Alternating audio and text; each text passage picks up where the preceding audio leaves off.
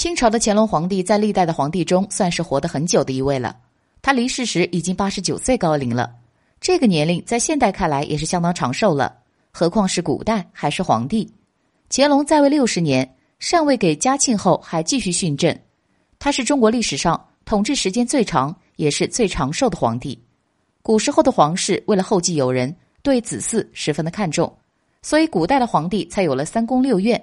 但是也是因为这个原因，历史上贪恋美色，因为美色死在温柔乡的皇帝也不在少数。现代医学也证明。纵欲过度会影响寿命，但是乾隆皇帝的风流在历史上也是出名的。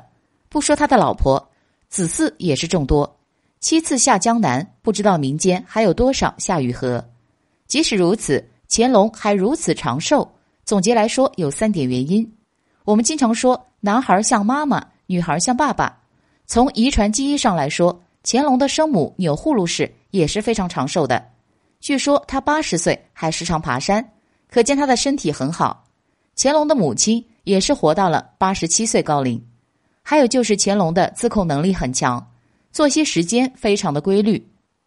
要说雍正短命是为国操劳，乾隆可是任何事都不能打扰他的休息，美色都不能。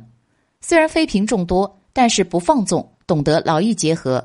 还有就是乾隆的心态好，他有许多的爱好。乾隆可是最会享受的皇帝。他经常骑马、射箭，锻炼身体、散心，并且乾隆在饮食上也非常的健康，喜食清淡的东西。而且他酷爱旅游，七下江南还有西巡，在外的时间长达十五年，活得这么滋润，想不长寿也难呀。